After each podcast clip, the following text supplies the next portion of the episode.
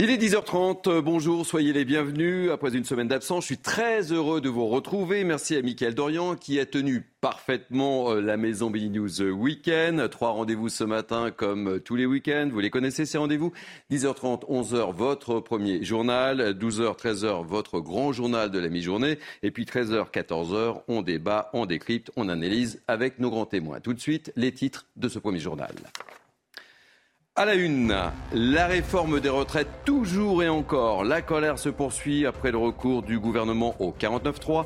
Débordement hier soir encore à Paris, place de la Concorde, mais aussi à Strasbourg et à Lyon. Reportage dans ce journal.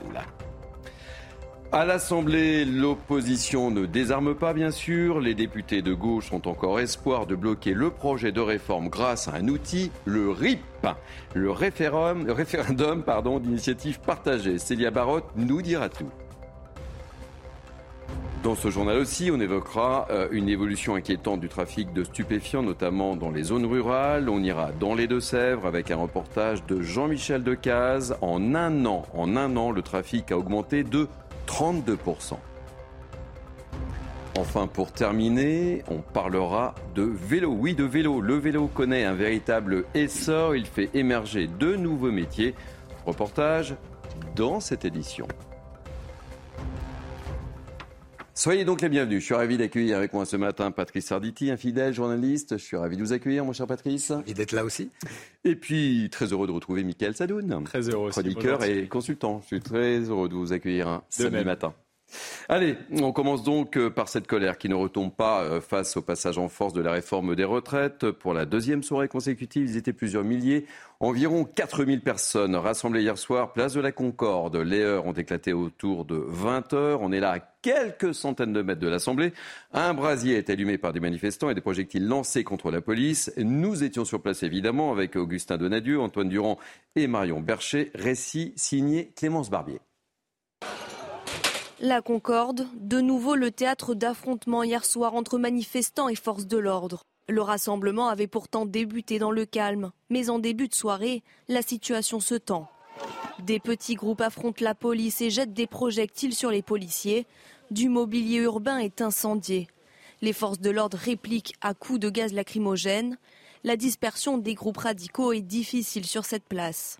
Il faut qu'il y ait une force euh, très mobile euh, qu'on puisse euh, justement, euh, comment dire, aller sur les, sur les coursives, sur les côtés, pour en interpeller le plus possible. Et puis effectivement, à chaque fois, c'est de repousser et d'éclater le plus possible dans différents petits groupes. Malgré des heures, les manifestants sont déterminés à se mobiliser quotidiennement. Pourquoi on comprend la colère? Parce que c'est un, c'est une réforme qui est passée à force. On, écoute, on, on évite on évite un vote, on n'écoute pas le Parlement, mais en tout cas, il faut monter d'un cran. On ne va pas lâcher pour autant et on va continuer à montrer qu'on n'est pas, qu'on n'est pas d'accord avec cette réforme. Même si ça doit prendre des semaines, on, sera là, place de la Concorde ou place de l'Étoile, peu importe où il faut. Même si la jeunesse, elle est là, elle est mobilisée, mais il faut qu'elle faut se politise encore plus, il faut qu'elle se renseigne sur les sujets qui sont vraiment importants. Le calme est revenu sur la place de la Concorde aux alentours de 22 heures. 61 personnes ont été interpellées. Alors, je le disais dans les titres, des dégradations ont lieu ailleurs en région, à Strasbourg, mais également à Lyon. Quelques centaines de jeunes ont incendié des poubelles et brisé des panneaux publicitaires. Certains ont même fait éruption dans la mairie euh, du 4e arrondissement et allumé un feu. Six individus ont été interpellés. Et réaction évidente euh, du maire, Grégory Doucet. Je vous lis euh, très rapidement son tweet. La mairie du 4e a été le théâtre de dégradations intolérables. Je condamne avec la plus grande fermeté cette attaque contre un bâtiment Messieurs, question, ça va continuer? Patrice? Oui, probablement. Probablement, mais c'est euh, inexcusable. Euh, de toute façon, on savait très très bien qu'il allait y avoir ce genre de, de, réaction. Mais il ne faut pas croire quand même, parce que les images sont trompeuses, il ne faut pas croire que euh, toute l'opposition à ce projet de réforme euh, était dans la rue et, applaudit des deux mains les méfaits qui ont été commis et les affrontements avec les forces de l'ordre. Ça n'est pas vrai. Il y a un certain nombre d'éléments radicaux, radicalisés, qu'on pouvait craindre, qui sont là, qui vont disparaître à un moment donné. Et je crois que si jamais ils continuent, l'opinion va changer de bord. L'opinion, comme pour les Gilets jaunes, parce qu'il faut, se rappeler quand même que la situation est un petit peu identique il y a, deux ans, euh, l'opinion n'aime pas la violence exacerbée. Elle adore le mécontentement. On peut taper du poing sur la table, mais il est hors de question de sortir un couteau. Alors, Michael Sadoun, est-ce que vous pensez que effectivement ce, genre de, soirées euh, vont se reproduire un peu partout, aux quatre coins de France, avec cette tension qu'on a connue notamment, euh, vous évoquiez les Gilets jaunes, mon cher Patrice, qu'est-ce que vous pensez que ça va, ça va se poursuivre? C'est le 49-3 de trop? Je crains que ça ne se poursuive et euh, ce n'est pas, du tout une aide au mouvement de grève qui, là, qui jusque-là était je dirais, parfaitement, parfaitement clean et qui a donc eu une très bonne image. Oui, au départ, c'était ça. populaire. Donc, je, je pense Par rapport à ce qui se passait à l'Assemblée, notamment. Oui, ces actions vont décrédibiliser une certaine forme de l'opposition, vont rendre moins populaires les mouvements d'opposition au gouvernement. Maintenant, il y a une opposition institutionnalisée qui est à l'Assemblée, qui a la possibilité de renverser le gouvernement par une motion de censure, pour peu qu'ils se mettent d'accord. Donc, je distingue très bien entre cette opposition qui n'est pas dans un déni de démocratie puisqu'elle a le moyen de riposter, et l'opposition qui s'est manifestée hier dans la rue et qui, à mon avis, n'est pas légitime, est violente et doit être combattue, en tout cas avec force par le gouvernement. Alors, neuvième journée de mobilisation euh, jeudi prochain, le 23 mars. On verra si ça mobilise ou pas. Et en attendant, tout au long du week-end, l'intersyndical appelle aussi à des rassemblements locaux. Plusieurs secteurs ont rapidement annoncé de nouvelles actions. C'est le cas notamment dans l'énergie, les raffineries, les déchetteries, les centrales nucléaires. Qu'est-ce qui nous attend dans ces prochains jours? Eh bien, Maxime Lavandier va tout nous dire. On n'en est pas là, mais on est en train d'écrire un pan de l'histoire. Croyez-moi, les camarades. À la raffinerie de Donge, l'objectif est clair bloquer le pays et accentuer la pression sur l'exécutif. Aujourd'hui, le salut, il viendra de la mobilisation des salariés, du monde du travail, et nous sommes confiants et nous, nous continuons pour gagner et pour faire reculer ce gouvernement. Les leaders syndicaux se sont réunis pour une assemblée générale. À la sortie, tous sont unanimes. Le mouvement de grève est reconduit jusqu'au 24 mars. Depuis le 7 mars déjà, plus aucune goutte de carburant ne sort de la raffinerie, bloquée par des barricades. À Marseille, des bennes embrasées et voitures retournées bloquent l'accès au port, une action appelée port mort menée par les agents portuaires. En somme, aucune activité ne peut être effectuée au port de Fosse selon le syndicat, ce qui veut dire pas de traversée de ferry, une logistique à l'arrêt et pas de transport de marchandises. Ces opérations de blocage pourraient mettre à mal le pays, notamment dans différents secteurs comme l'énergie, où des grévistes ont procédé à des baisses de production. L'intersyndicale a de son côté décrété une neuvième journée de mobilisation le 23 mars prochain. À noter du côté de la SNCF une amélioration euh, de la circulation des trains ce week-end. Il y aura 4 TGV sur 5, 3 intercités sur 5, quelques trains de nuit et 3 TER sur 5 en moyenne au niveau national. Alors, messieurs, quelle image de la France à l'étranger? On peut se poser légitimement la question en cette décision unilatérale du chef de l'État. On va prendre la direction tout de suite des États-Unis avec notre correspondante Elisabeth Guedel. On voit la perception que les Américains ont de ce qui se passe en France et je vous pose la question juste après. Les images des manifestants et des tirs de gaz lacrymogène sur la place de la Concorde à Paris font le tour des médias américains. Nouvelle preuve pour les éditorialistes ici, et bien que la France est difficile à réformer. Le Wall Street Journal s'intéresse à la méthode Macron, rappelle que moins d'un an après sa réélection et sa promesse de bâtir des consensus, Jupiter est de retour, écrit le quotidien. La presse estime que le recours au 49-3 porte un gros coup au leadership du chef de l'État français, mais euh, pour le Washington Post, malgré les manifestations, des réformes à la Macron sont nécessaires et pas seulement en France. Ce qui inquiète surtout aux États-Unis, ce sont les conséquences de cette crise politique et sociale sur le tourisme. Paris, ville poubelle, ces rues remplies d'ordures, hein, entre la grève des éboueurs et celle des contrôleurs aériens, plus l'appel à une neuvième journée d'action le 23 mars, eh bien, les Américains pourraient être tentés de renoncer, au moins pour quelques semaines, à leurs vacances en France.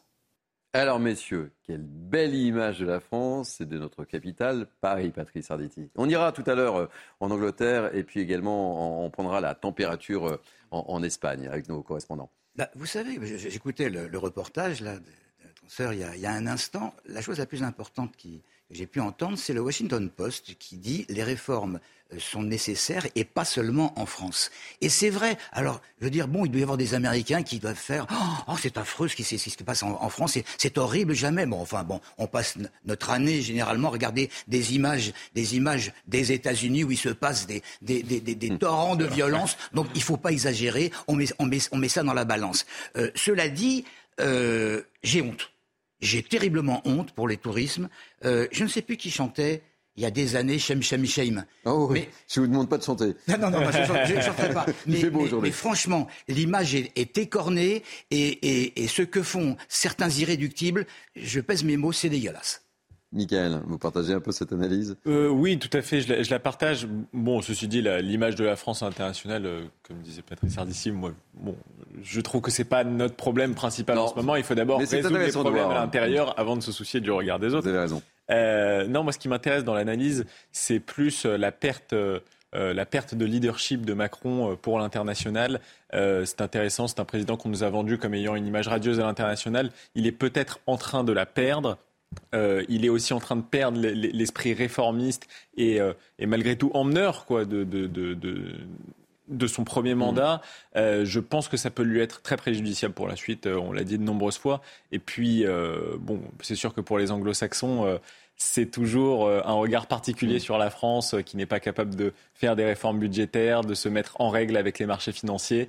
voilà. Et Macron est un peu pris entre ce monde anglo-saxon et je dirais l'esprit plus rebelle français, mais bon, la, révolte peut être un signe d'intelligence, donc euh, ça n'est pas que mauvais. Je, note votre phrase.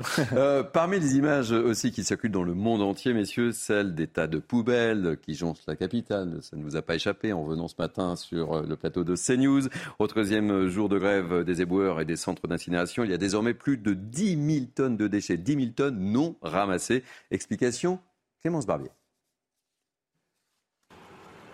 Pour la deuxième journée consécutive, ces salariés de l'incinérateur de Fos-sur-Mer sont rassemblés devant leur usine en grève reconductible. Rien lâché. Malheureusement, euh, oui, il va falloir être encore plus costaud et continuer à, maintenir ce, ce gouvernement en pression qui revient en arrière.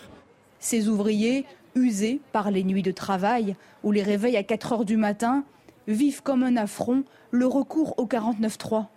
Ah non, je n'accepte pas.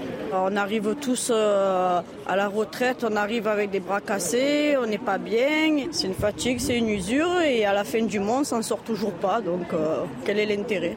Quel est l'intérêt de vivre encore deux ans de plus comme ça? Ces opposants à la réforme des retraites se sont lancés désormais dans la radicalisation du mouvement. Il faut s'inscrire dans la durée, mais on n'a jamais été aussi près de la victoire. On va leur faire payer leur 49.3 et leur volonté de nous mettre à genoux. Il n'y a plus de règles, on va peser sur l'économie de toutes les manières possibles et imaginables avec des travailleurs en grève. En parallèle de leur grève reconductible, ces ouvriers seront présents jeudi prochain sur le vieux port de Marseille pour une nouvelle mobilisation. Et c'était donc un reportage de Stéphanie Houquier et non pas de Clémence Barbier. À l'Assemblée, les opposants à la réforme des retraites ne désarment pas. Ils ont encore espoir de bloquer le projet de l'exécutif grâce à un outil, j'en parlais, le référendum d'initiative partagée. Si la procédure va à son terme, elle pourrait permettre aux Français de se prononcer pour ou contre la réforme. Mais comment ça marche Tout cela, explication Célia Barotte et on en parle juste après. Convoquer la rue pour contraindre le gouvernement, c'est le projet du Parti communiste français. Plus de 250 parlementaires se seraient accordés et seraient prêts à déposer une proposition de loi pour un référendum d'initiative partagée, avec toujours le même objectif, bloquer la réforme des retraites. C'est un outil puissant qui n'a jamais euh, été euh, mobilisé jusqu'à son terme, mais nous pensons que c'est une bonne option. Ce référendum d'initiative partagée, si le gouvernement continue à s'entêter, euh, le mettra euh, devant la réalité du pays. Portée par la gauche, cette procédure est également envisagée par des représentants de la droite. Il y a un conflit de légitimité entre d'un côté le président et de l'autre l'Assemblée nationale. Soit c'est la rue qui le tranchera, et je ne le souhaite pas, soit c'est le peuple français qui arbitrera par le suffrage. Et le référendum est la meilleure solution. Pour être validé, le référendum d'initiative partagée doit être soutenu par au moins 185 parlementaires et recueillir près de 5 millions de signatures citoyennes. Et certains Français y sont déjà favorables. Bah, je crois que c'est beaucoup plus logique parce que c'est plus personnel peut-être. Je trouve que ce serait une bonne chose. Voilà, c'est bah, plus démocratique. Le Conseil constitutionnel dispose d'un mois pour vérifier la conformité du référendum.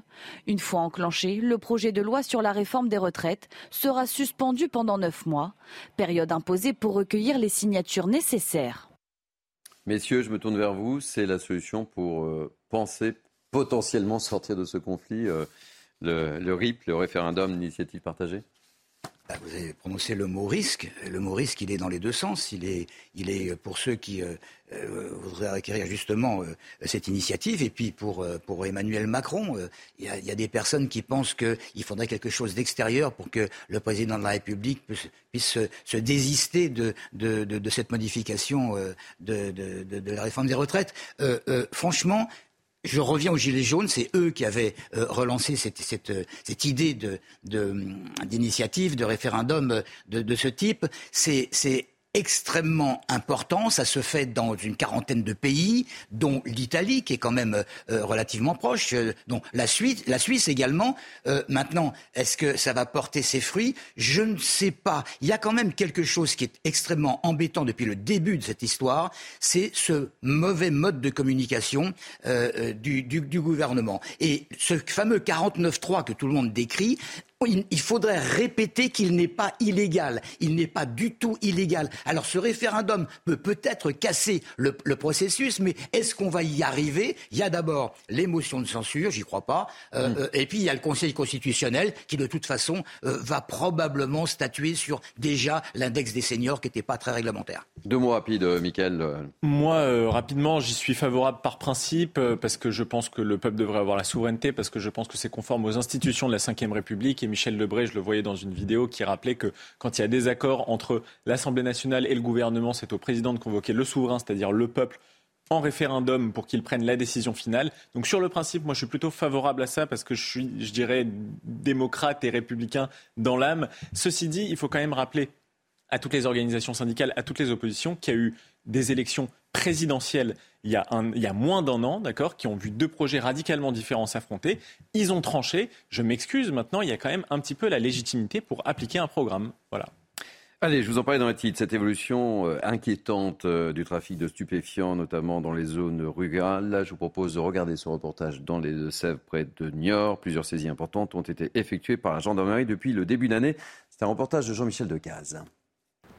Dans les Deux-Sèvres, le trafic de stupéfiants a augmenté de 32% entre 2021 et 2022. Chiffre impressionnant qui inclut les consommateurs verbalisés. Ces 15 derniers jours, la gendarmerie a opéré d'importantes saisies dans des petites communes de l'ecstasy, 25 kilos de cannabis sur Oléron, puis 2,5 kg à Bressuire, accompagné de 18 arrestations. On y trouve aussi des drogues dites dures comme l'héroïne ou la cocaïne.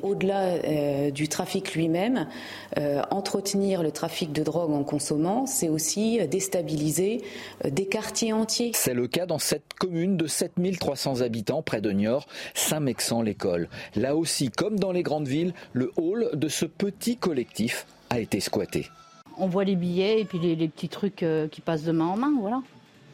À la vue de tout le monde dehors Oui, à la vue de tout le monde. Si on les laisse tranquilles, euh, voilà, ils, ils, vous laissent tranquilles, quoi. Pour gêner les dealers, le maire de Saint-Mexan organise des événements pour occuper l'espace public. On fait des animations euh, sportives et culturelles le mercredi après-midi pour en, en, limiter euh, les, voilà, les, occuper l'espace. Il y a effectivement moins de dealers, disent les habitants.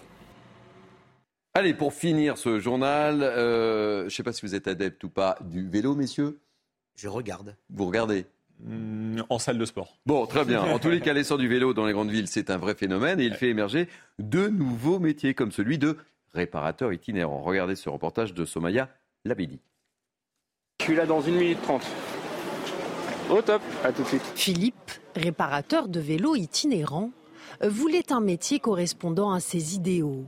On a un câble de frein qui s'est brisé, ça c'est pas un problème, on va le changer. Après avoir voulu être médecin, journaliste et, euh, avocat en droit de l'environnement, je me suis au final retrouvé à être mécano vélo, ce qui euh, correspond à mes idéaux environnementalistes et, euh, à mon envie d'utiliser mes mains et ma tête pour aider les gens. Avec 52 km de pistes cyclables à Paris, pour des raisons pratiques ou écologiques, l'utilisation des vélos a augmenté de 9% au troisième trimestre 2022. Conséquence, Philippe ne manque pas de travail. Avec l'évolution du paysage urbain, le vélo revient en flèche et euh, ce qui fait que si je veux travailler de euh, 8h à 22h du lundi au dimanche, je peux. 36, 21. Et le réparateur attire de nouveaux clients. Moi, je préfère payer 5 euros de plus, euh, ils se déplacent. Non, non, c'est très pratique. Pour prendre rendez-vous, il n'aura qu'à passer par une plateforme qui revendique déjà plus de 400 000 vélos réparés, de quoi susciter de nouvelles vocations. Voilà, de nouveaux métiers grâce au vélo. Vous savez mettre des rustines sur les pneus, vous, euh, Patrice? Je- non, je ne sais même pas changer un peu. Michael Je sais pas du tout, mais bravo à ce monsieur. Bon, eh bien, écoutez, fin de ce premier journal de Mini News Weekend. Merci pour votre fidélité. Merci à Patrice Arditi. Euh, on se quitte, Patrice Demain. Demain, hein, on se retrouve. Michael, vous restez avec moi pour euh, la partie 2 de Mini News Weekend. Euh, on se retrouve donc à, à midi pour le grand journal. Et puis ensuite, 13h, 14h, la partie débat. Tout de suite, ce sont les belles figures de l'histoire avec Émeric Pourbet. Passez une belle matinée. Vous êtes sur CNews.